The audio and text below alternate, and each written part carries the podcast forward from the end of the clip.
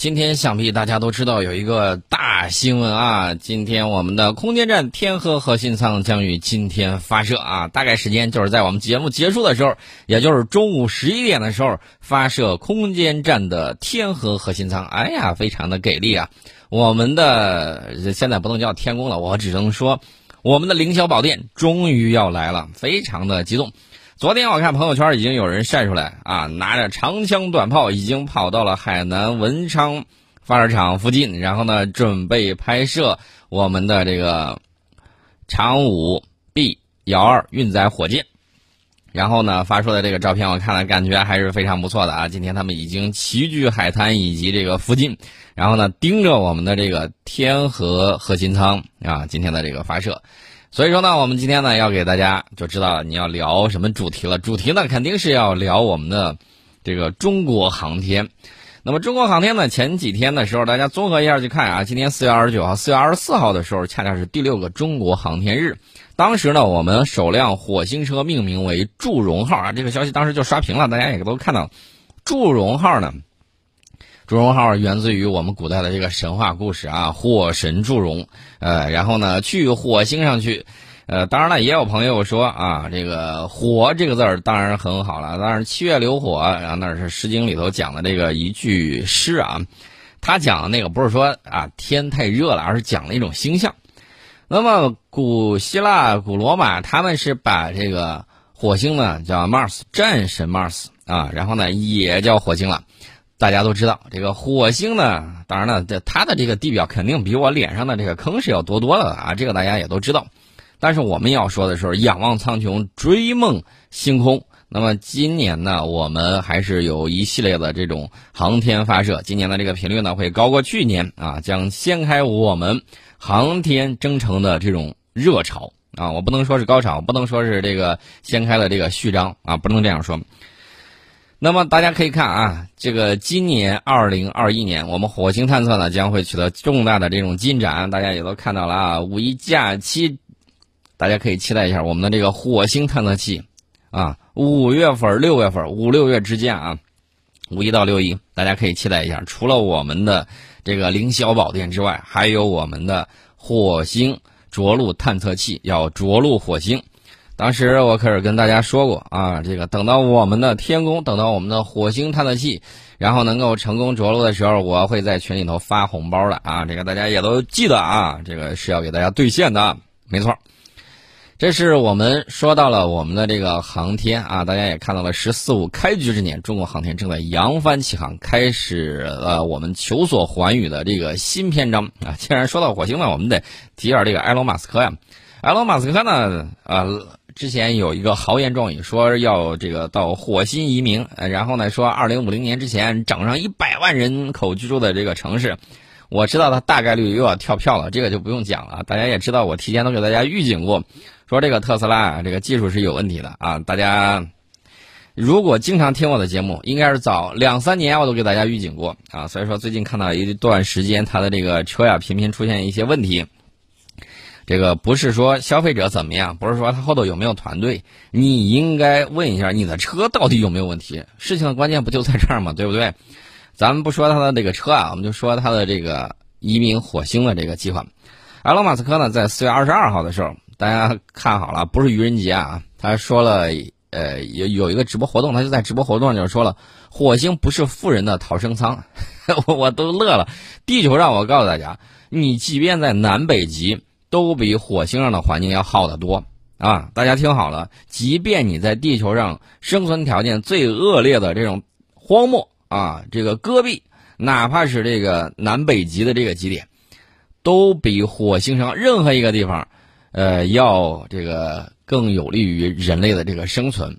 他说这个火星不是富人的逃生舱，哎，啥啥意思啊？地球容不下你了，地球这个家，这个啊，出现什么情况了？还还不如火星？不清楚他们怎么想啊？他说第一批移民火星的人会很不舒服，你可能不会活着回来，这啥意思？你那个船票是单程票吧？去了就甭想活着回来了。不要忘了，他可是说他造了这个星舰一次能拉一百个人上去。到目前为止，美国啊，现在的俄罗斯，过去的苏联都不敢说他们能够一次发射一百个人啊，这发射一百个人过去，我想知道这个生命维持系统得造多么庞大。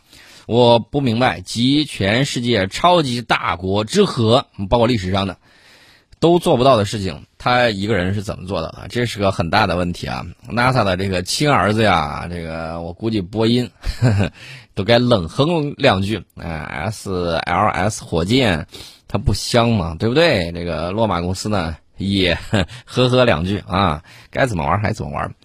呃，埃隆·马斯克强调啊，去火星这是一次艰苦而危险的旅程，你可能不会活着回来，但是这是一次光荣的冒险。老实说，一开始可能会有很多人死，我们不强迫任何人去，都是自愿的。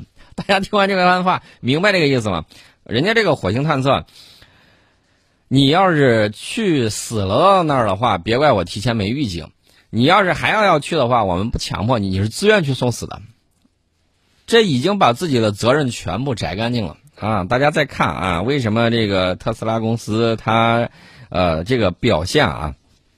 你说他那个 CEO 也好，还是怎么着也罢，在中国的这块儿，他为什么他会表现出如此水土不服呢？很简单，就是他们的高管呢都是外国人，外国人呢，他底下的这些任命的这些人要对国外的这些高管负责，所以说呢，他不会是以你的这个准则来负责，他当然熟悉他的那一套，这个怎么样去。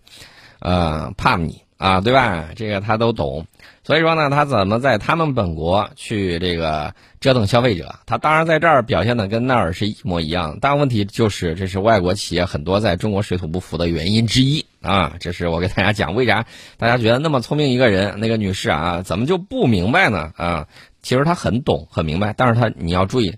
他的这个职位不是你给他的，不是消费者给他的，而是他的这个外国的主管给他的，明白了吧？所以说呢，他不是对这个车负责，不是对产品负责，也不是对消费者负责，而是对他们上司负责啊！这个大家一一捋顺这个问题，你就明白了。所以你在看到这个埃隆·马斯克公布的这个殖民火星计划，现在就一推二六五，直接把责任全部弄完了啊！就告诉你了，上去会死人的。然后呢，死人，你个你是你自己愿意去的，我们没有强迫你啊，我们都跟你说了很危险，你还自己报名过去，呃，等着保险公司赔你嘛。二零一二年，埃隆·马斯克公布了他的殖民火星计划。这个计划内容显示，在未来十五年到二十年之内，马斯克及其美国太空探索技术公司将送八万名地球人前往火星殖民。哦。现在又改成八万人了。原来不是说在上头建一百万人的那个居住的这个城市吗？这八万人也不靠谱啊！二零一二年说未来十五到二十年之内，咱给他算多一点，别算这个十五年了，咱也甭给他算二十年，算三十年。因为啥呢？因为二十年，二零一二加二十就二零三二年，眼跟前的事儿。你给他加三十年，给他再往后推推，能送八万名地球人前往火星殖民吗？但是有很多机构指出，此计划被曝是骗局，有可能有去无回，还会触及一些伦理问题。另外，我告诉大家，这些机构不是我，是美国的科研机构，哈哈，这个大家都懂吧？啊，呃，另外呢，这个埃隆·马斯克说，SpaceX 的舰队会在二零三零年前到达火星啊。当然了，他还有一个很宏大的一个愿望，这个愿望呢，我倒是很赞赏，就是他说，生于地球，葬于火星，将会是一场非常酷的事情。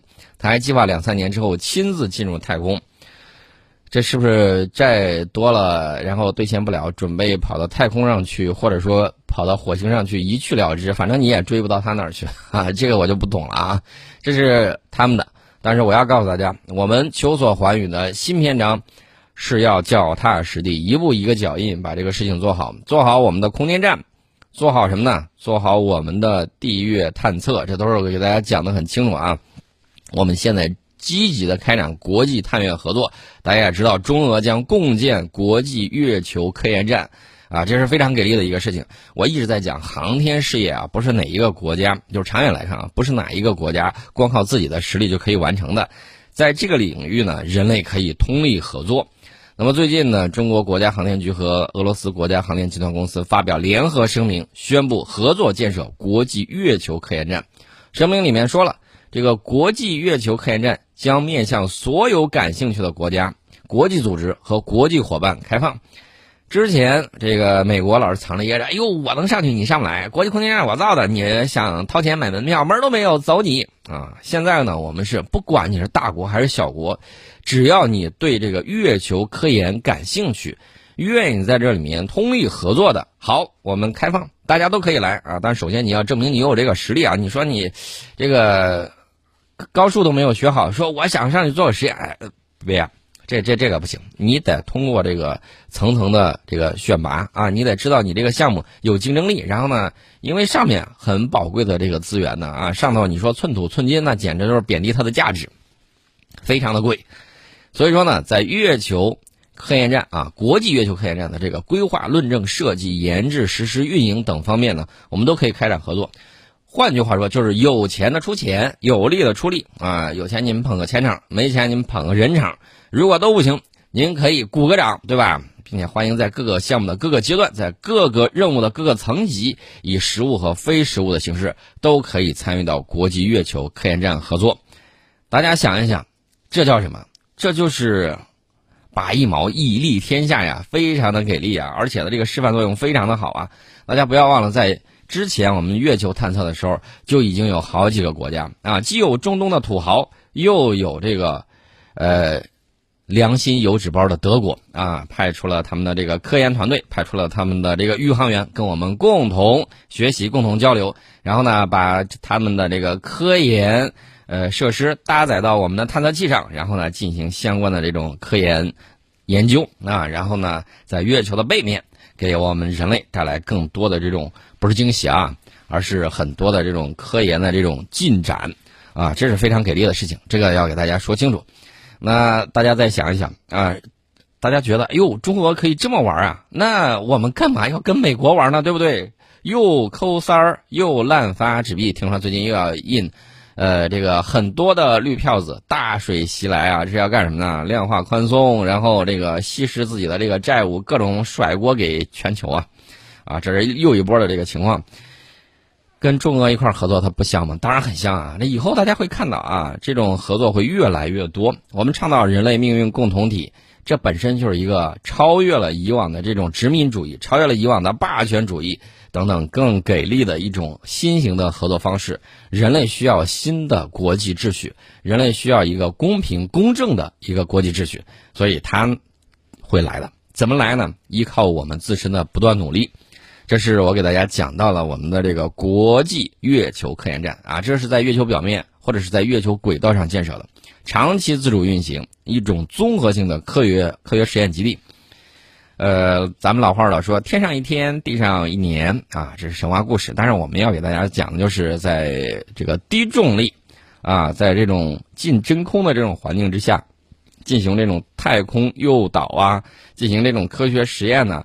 下来之后，那创造的价值是非常多的。我们不光要向海龙王寻宝，我们还要向天上要来我们的这种财富。本世纪以来，人类发现了月球的全新的特征，特别是在极地地区发现了水冰沉积的这种现象。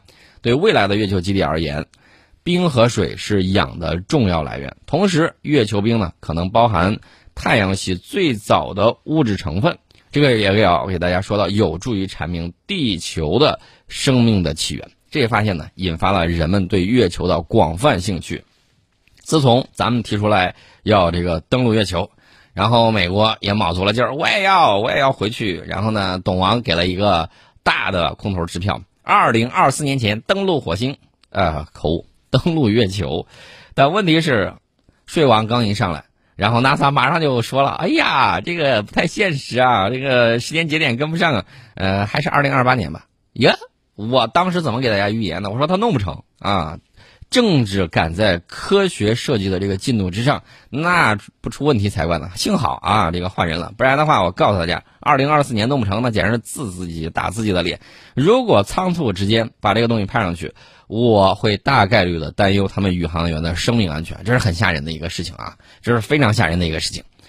科学呢，不要去图那些虚名，还是要脚踏实地，一步一步的做好，然后呢，把这个事情做安全。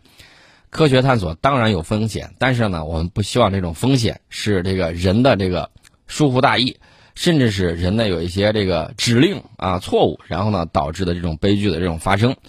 俄中两国的太空合作由来已久，在月球探索领域呢，各具有独特的这种优势，能力呢是相辅相成的。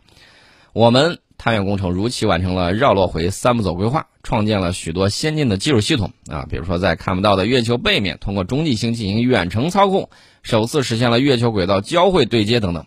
不要忘了，这是在三十八万公里之外。俄罗斯除了研发出独特的科学仪器之外，还有着在探月上实操有着丰富的经验。